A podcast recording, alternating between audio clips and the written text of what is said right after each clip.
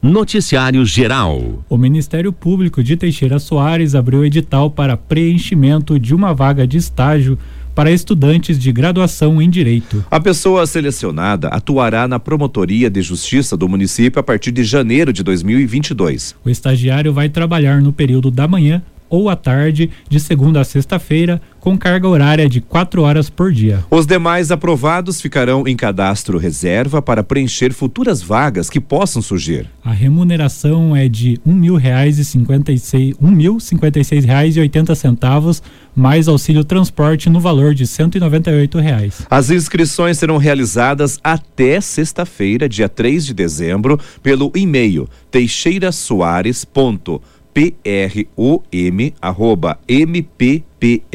prom@mppr.mp.br. Neste e-mail, o candidato deverá, deverá anexar os seguintes documentos: fotocópia da identidade e do CPF, ficha de inscrição preenchida com os dados do candidato para o teste. Também a declaração de matrícula no curso de Direito em instituição reconhecida pelo Ministério da Educação, o MEC, com indicação do semestre, ano em que se encontra e ainda a data prevista para a conclusão do curso.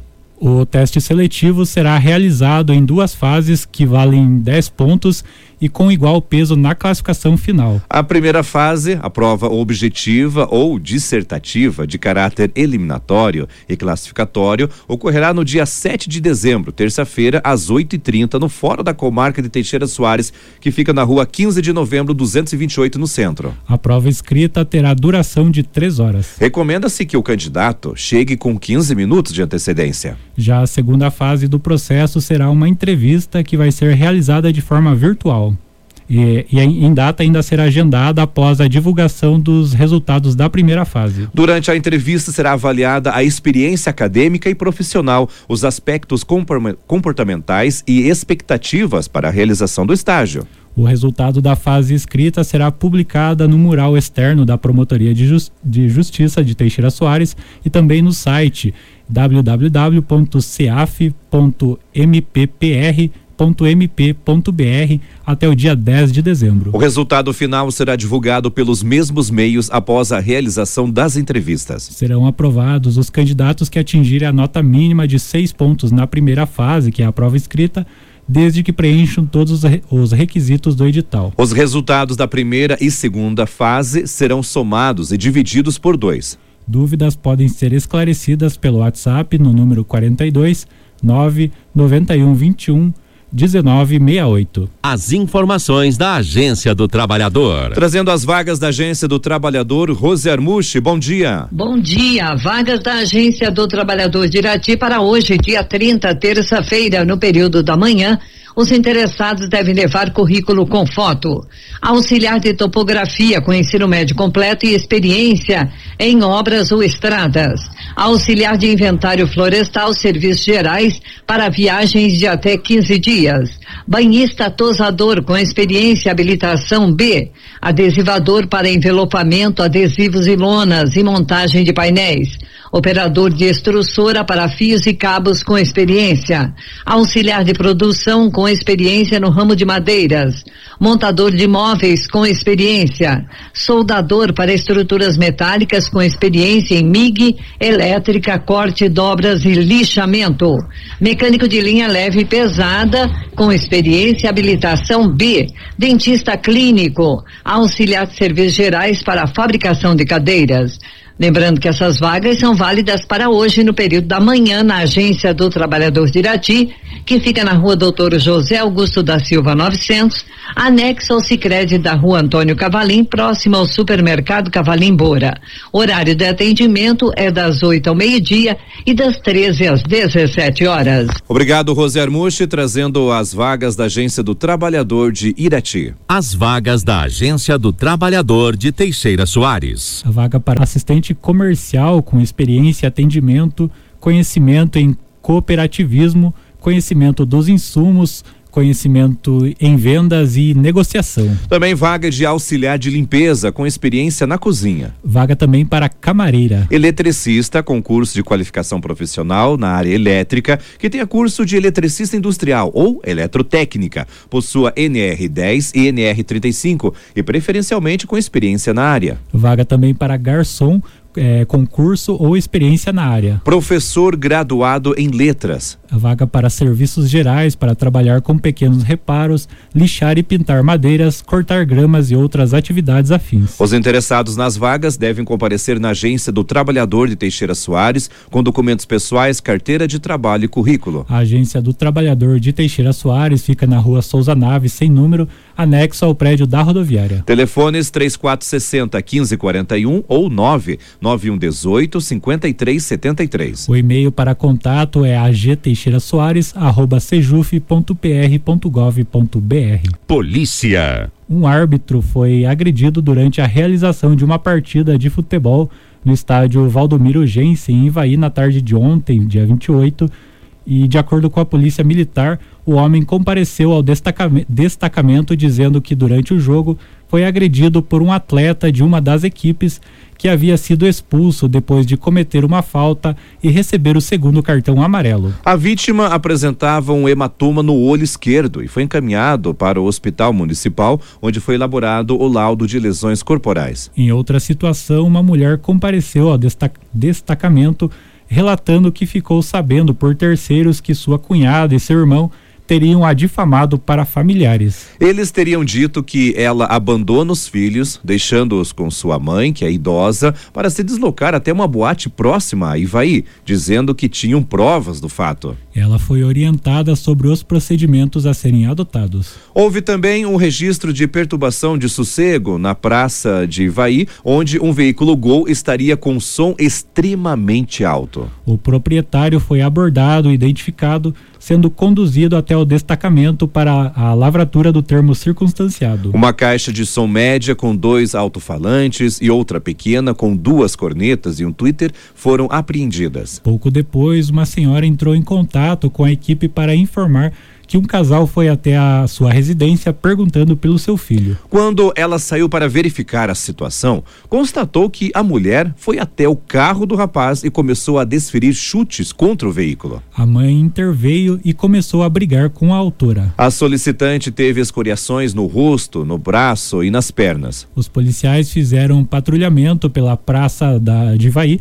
e abordaram o casal envolvido. A mulher relatou que o filho da solicitante é seu ex-marido e que ele teria atingido o retrovisor esquerdo do carro dela. Por isso, eles teriam ido até a casa dele para cobrar pelo dano. A mulher confirmou as agressões na mãe do rapaz e os chutes no automóvel, dizendo que a confusão teve início após ela solicitar o pagamento pelo dano. O filho da solicitante informou que o marido de sua ex-mulher teria o ameaçado com uma faca. Os envolvidos foram conduzidos para o destacamento onde foi elaborado o termo circunstanciado. E depois foi feito o laudo de lesões corporais nos envolvidos. Em seguida, eles foram liberados. Esporte. E os resultados do campeonato suíço de Mituva, jogos realizados no domingo no campo do Vilo, o Eldorado ganhou de 5 a 1 do Centenário. Já o Entre Amigos empatou com o Palmar em 1 a 1 e aí o jogo foi para os pênaltis e o Entre Amigos venceu por 4 a 1. Já o Fortaleza Brasil perdeu por perdeu por 5 a 1 do Mecânica Buiú. Campeonato Imbituvense de Futsal Feminino.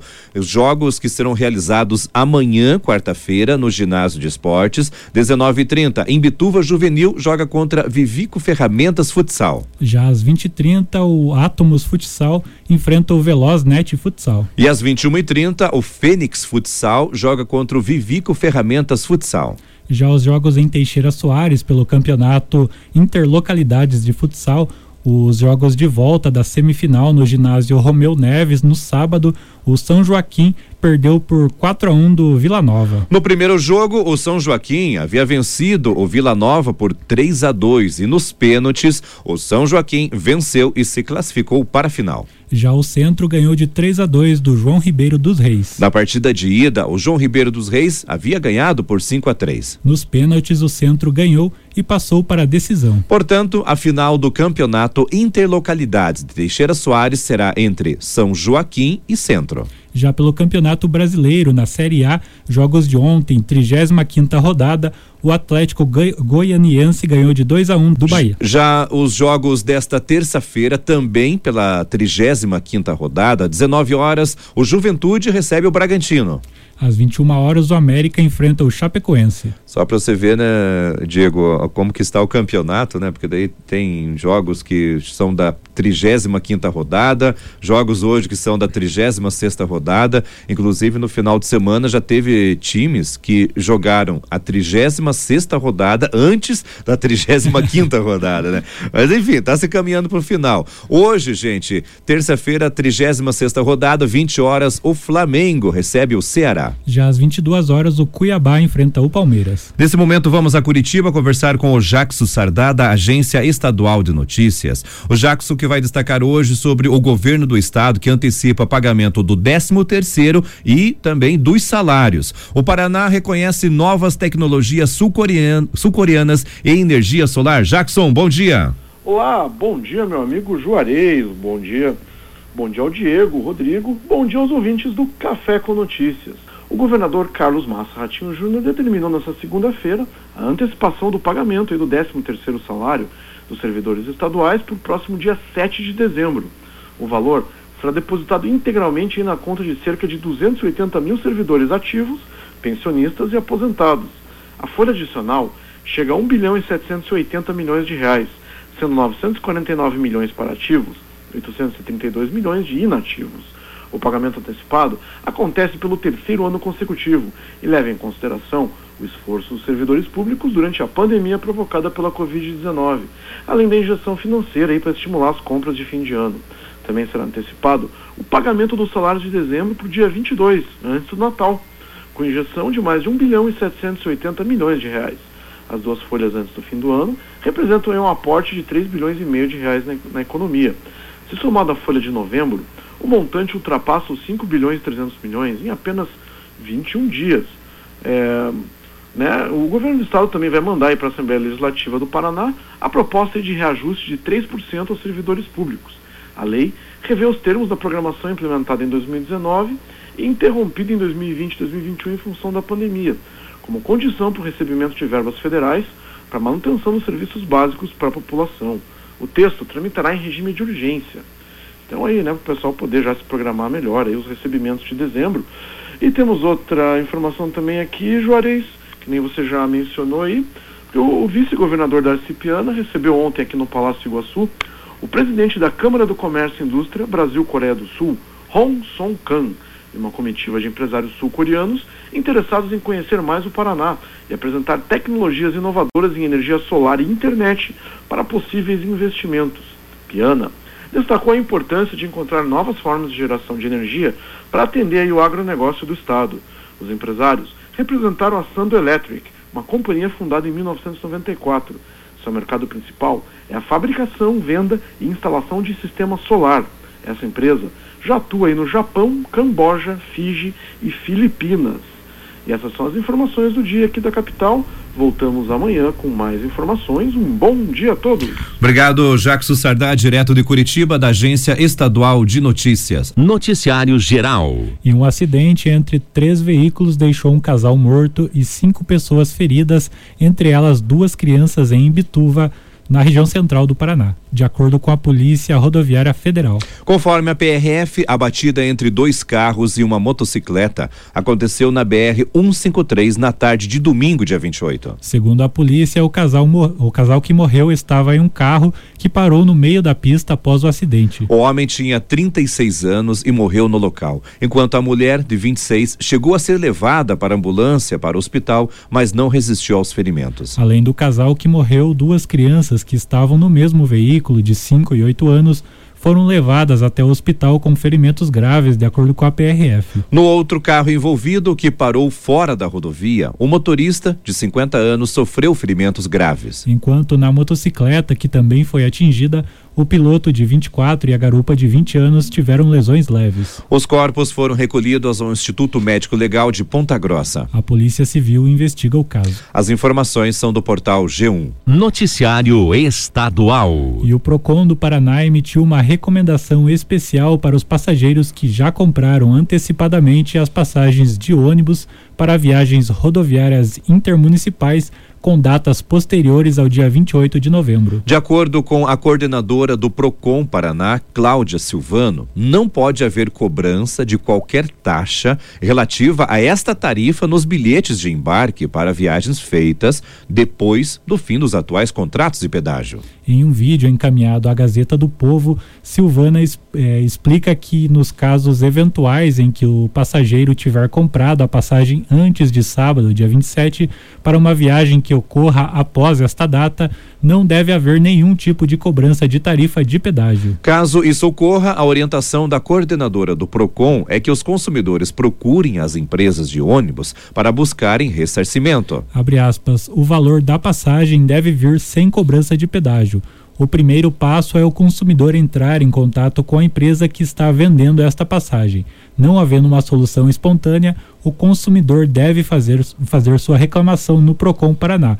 É importante que guarde, o, guarde este documento, a passagem, caso não haja solução neste primeiro período, neste primeiro contato, fecha aspas, alertou a coordenadora a redução na passagem de, de linhas que passam por praças de pedágio do Paraná é necessária, diz o DER. O Departamento de Estradas de Rodagem do Paraná indicou como necessária a redução nos valores das passagens, tanto dos ônibus metropolitanos quanto daqueles que fazem o transporte rodoviário intermunicipal, das linhas que passam por quaisquer uma das 27 praças de pedágio do estado. Em uma simulação feita pela Gazeta do Povo junto duas empresas de ônibus na última terça-feira, os valores cobrados pelas passagens antes e depois do fim do pedágio eram os mesmos. Com a aviação Garcia Brasil Sul, a reportagem simulou uma viagem entre Londrina e Curitiba, cujo trajeto passa por cinco praças de pedágio. Em um primeiro momento, a assessoria de imprensa da empresa informou que, abre aspas, o custo de pedágios rodoviárias nas linhas operadas pela aviação Garcia não é repassado aos passageiros na sua totalidade, fecha aspas. Depois, a empresa informou também, por meio de sua assessoria, que o valor das passagens no trecho simulado não deve diminuir porque, entre aspas, na linha Londrina-Curitiba não é cobrada a tarifa de pedágio do passageiro. Com a Princesa dos Campos, a simulação foi de uma viagem entre Guarapuava e Curitiba passando por quatro praças de pedágio. Na última quinta-feira, dia 25, a empresa informou à reportagem que o preço cobrado por suas passagens é composto por três itens: a taxa de embarque, o valor da passagem propriamente dito e o valor do pedágio. Com o fim dos atuais contratos, a empresa confirmou que este último item será retirado do cálculo do valor dos bilhetes. Abre aspas, estamos fazendo a preparação do sistema para não cobrar este valor de pedágio. Também estamos estudando como será feito o reembolso destes valores para quem comprou a passagem antecipadamente, fecha aspas, informou a empresa. As informações são da Gazeta do Povo.